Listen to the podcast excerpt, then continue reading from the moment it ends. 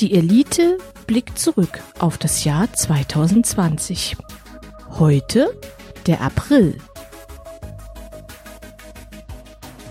So, die, der Vergleich hat äh, ergeben, dass du diesmal anfangen musst. Du hast das kürzere Streichhölzchen gezogen. Genau, äh, ich habe nämlich den 22. April. Genau. Was ist denn da passiert?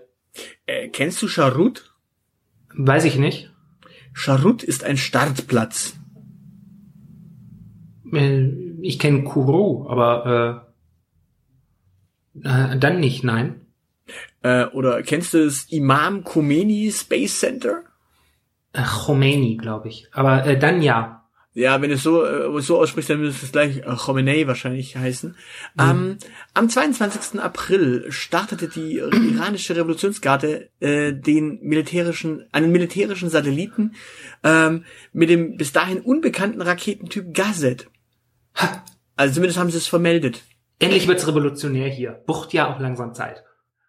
Naja, die Iraner sind jetzt halt einfach auch mal äh, in einer niedrigen Erdumlaufbahn mit einem Kleinsatellit. Äh, es ist ein Militärsatellit. Was der also allerdings kann, weiß ich nicht.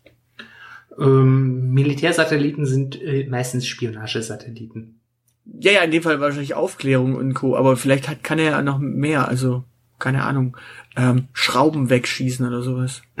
Vielleicht hat er auch einfach Korane an Bord und äh, wenn er dann von den USA abgeschossen wird, dann regnen Korane auf äh, die Welt nieder.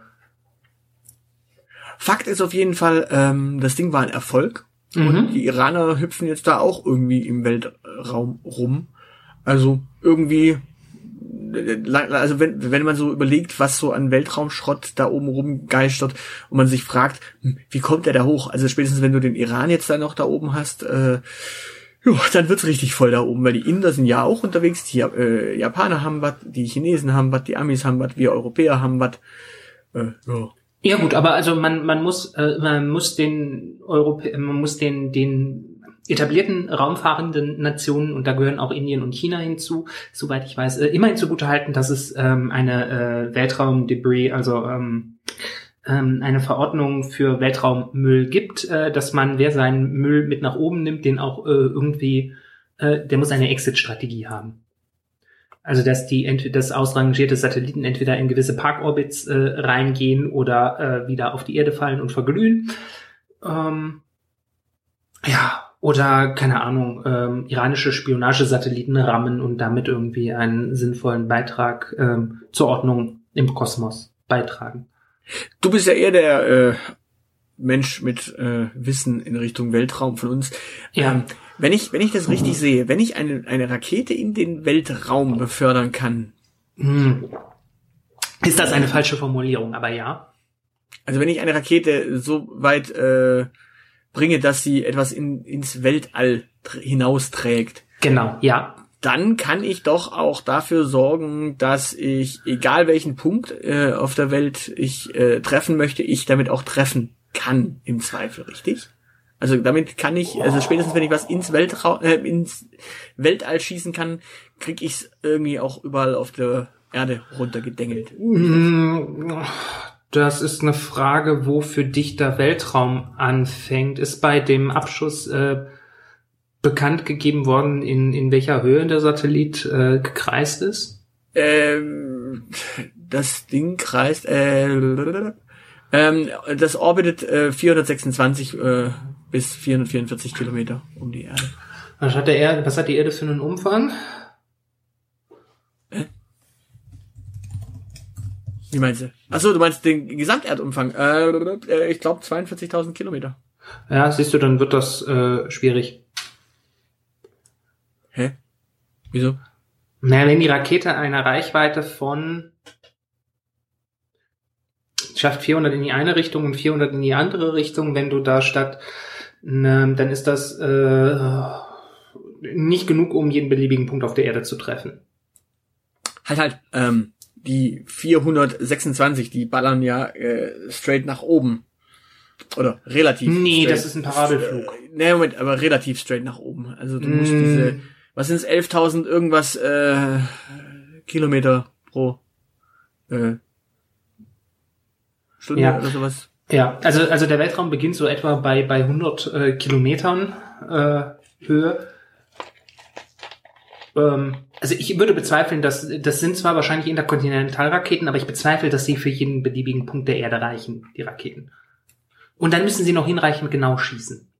Bei, ähm, um, einen, um einen Orbit zu erreichen, musst du ja nur eine gewisse Höhe erreichen. Ähm, wo auf der Sphäre du die entsprechende Höhe erreichst, ist relativ schnuppe. Mal ganz blöd zu sagen. Das heißt also, äh, wenn du, keine Ahnung, du zielst auf Washington DC und äh, wenn es schlecht läuft, triffst du Mexico City. Okay, ja, das ist ein bisschen bäh. Aber Fakt ist, es ist der erste äh, Militärsatellit, den der Iran jetzt äh, da oben rumschwirren hat. Ja, was, was ich äh, durchaus, was, was man eigentlich nur positiv äh, sehen kann, weil ich nach wie vor der Meinung bin, dass ähm, wenn man sich hinreichend da mit der Tatsache beschäftigt, dass man ein kleines Licht im großen Kosmos ist, dann ähm, relativiert es die irdische Kleingeistigkeit ein bisschen. Weißt du, wie der Satellit heißt? Äh, Ali? Nur. Nur. Nur Ali? Nein, nur. Nur 01. Hm. Das kann man sich wenigstens merken, oder? Ja, du denkst einfach an Dieter Nur, den möchtest du auch auf den Mond schießen? Ja. so. Den über, möglichst über irgendwelche Erdorbits hinaus. Gut, aber lass mal äh, hören, was du so hast. Ähm, ich habe herausgefunden, dass am äh, 27. und 28. April 2020 ähm, der Petersburger Klimadialog stattgefunden hat. Und zwar vollkommen im Netz. Und das war wahrscheinlich das erste Mal in der Geschichte des Petersburger Klimadialogs, dass der Petersburger Klimadialog selber was zum äh, Umweltschutz und äh, gegen, gegen die Klimaerwärmung äh, getan hat. ich finde, das ist ein zukunftsträchtiges Konzept. Und äh, wo, wo, wo, wo fand der denn statt? In, in diesem Neuland. Ja, ja, aber wieso heißt der denn dann noch Petersburg Klimadialog und nicht Internets Klimadialog? Du, du, du, das, das zählt nicht. Also der, die Tats, weißt du, der erste Klimadialog, ähm, Petersberger, ne? Nicht Petersburger. Äh, ja, genau, Petersberger. Der erste Klimadialog hat auf dem Petersberg ähm, stattgefunden. Das ist äh, bei Bonn, da ist das äh, Bundesgästehaus gewesen. Mhm. Äh, alle weiteren Klimadialoge haben in Berlin stattgefunden.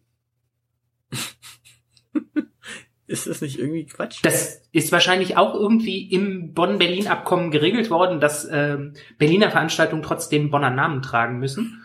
Ähm, Mensch, ich sehe da auch, ähm, ich sehe da großes, äh, großes Potenzial. Also wenn es in Berlin jemals einen bedeutenden Jahrmarkt geben sollte, dann muss das Ding auch Pützchens Markt heißen. Und ja, könnte man ein Konzept draus machen. Sollte dann aber auch virtuell stattfinden, weil äh, spart äh, Klimagase. Und wenn man sich das mal so anschaut, dann, dann hat diese, diese Pandemie echt was für unseren Planeten getan. Ja, aber das wird ja jetzt alles nachgeholt. Die Schnittchen müssen ja dann wieder verzehrt werden und. Ja, aber die fliegen doch jetzt nie, also der, der wird dann im nächsten Jahr wieder stattfinden, dieser Klimadialog, aber die werden dann ja nicht zweimal nach äh, Berlin fliegen. Ja, aber doppelt so viel Schnittchen verspeisen. Das kommt drauf an, äh, ob Peter Altmaier neuer deutscher Bundeskanzler wird. Weil wenn das Friedrich Merz wird, der schafft nur halb so viele Schnittchen wie Angela Merkel. Ja, aber da kommt doch der Umweltminister, oder? Das ist auch da kommt auch, da kommen, da kommen alle. Ja, also. Da kommen alle. Dann aber Friedrich Merz wird auch nicht. Dabei. Peter Altmaier wird auch nicht Umweltminister. Hm. Der Mann ist Wirtschaftsminister, der kennt sich nur mit Kneipen aus. Und das Einzige, und in Kneipen wird alles gerettet, äh, bevorzugterweise der deutsche Nationalsozialismus, aber nicht die Umwelt. Ja, aber man muss doch, man muss doch jetzt tatsächlich auch die Kneipenkultur retten und da gibt's halt dann mehr Schnittchen. Ja, aber dafür wäre dann ja ein Kulturminister zuständig. Äh, wer ist das eigentlich gerade? Äh, Monika Grütters. Gesundheit. Und dafür, dass du das nicht weißt, damit ist auch schon alles gesagt, was diese Frau neben dem Humboldt-Forum geleistet hat. Was für ein Forum? Ach genau. so, ach so, du meinst unser komisches äh, äh, Beutekunstmuseum. Und unser Stadtschloss, ja. Also wenn ich die Wahl hätte zwischen einem Stadtschloss, wo kein König wohnt, und freier Fahrt auf deutschen Autobahnen, äh, dann hätte ich lieber ein Königshaus und dafür eine